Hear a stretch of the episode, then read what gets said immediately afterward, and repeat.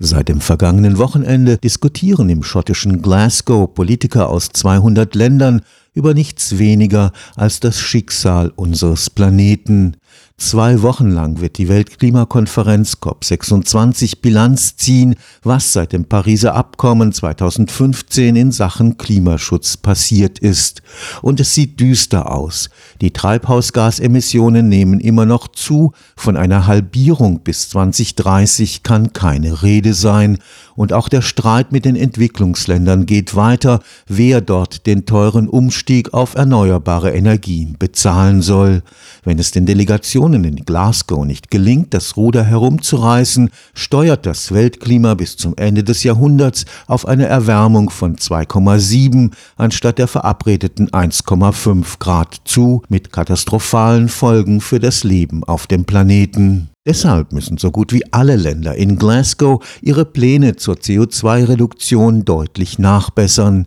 Die Erfahrung der sechs Jahre seit Paris zeigt aber noch ein anderes Problem. Wie verbindlich sind diese Zusagen?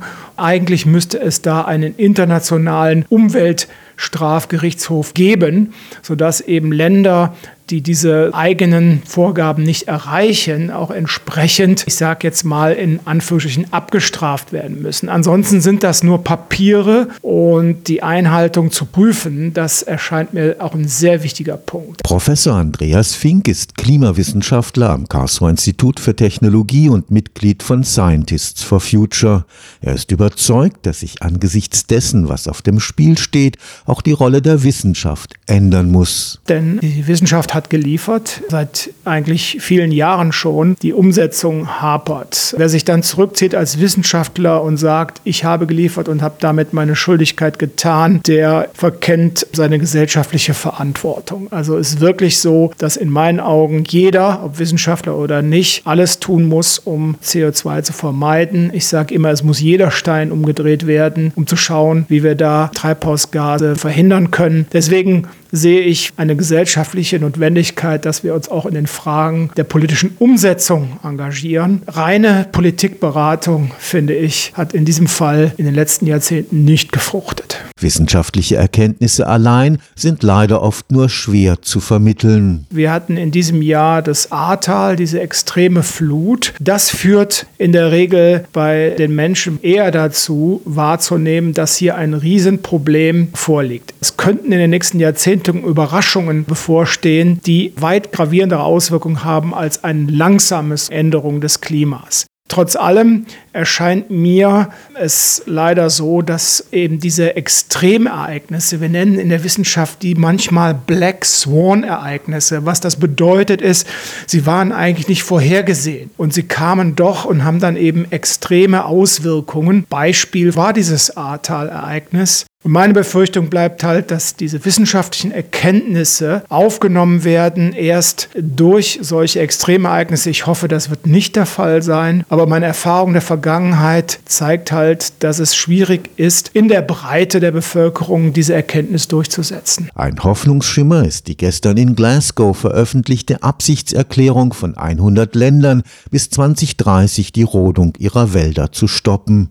Das betrifft auch das weltweit zweit zweitgrößte Regenwaldgebiet im Kongo.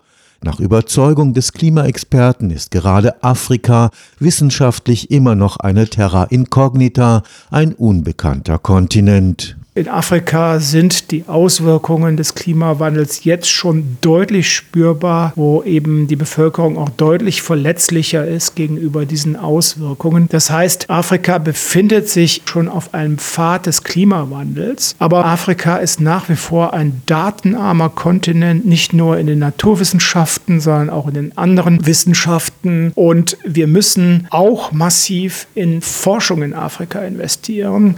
Gerade heute habe ich einen Aufruf in Nature gelesen. Darunter waren auch vier Umweltminister in Zentralafrika, dass wir viel zu wenig wissen über die zweite grüne Lunge des Planeten, nämlich den Kongo-Regenwald. Im Amazonas gab es vor 20 Jahren eine große Initiative, wo sehr viel Geld in die Erforschung des Amazonas gesteckt wurde. Und so müssen wir auch da mehr Wissen haben, denn Vermeidungsstrategien, aber auch welchen Auswirkungen der Klimawandel hat, das muss eben eben bekannter sein, um den Menschen auch effektiver zu helfen. Wir müssen den Menschen auch direkt helfen, keine Frage, aber bitte wissensbasiert, sonst können viele Investitionen einfach nicht gelingen.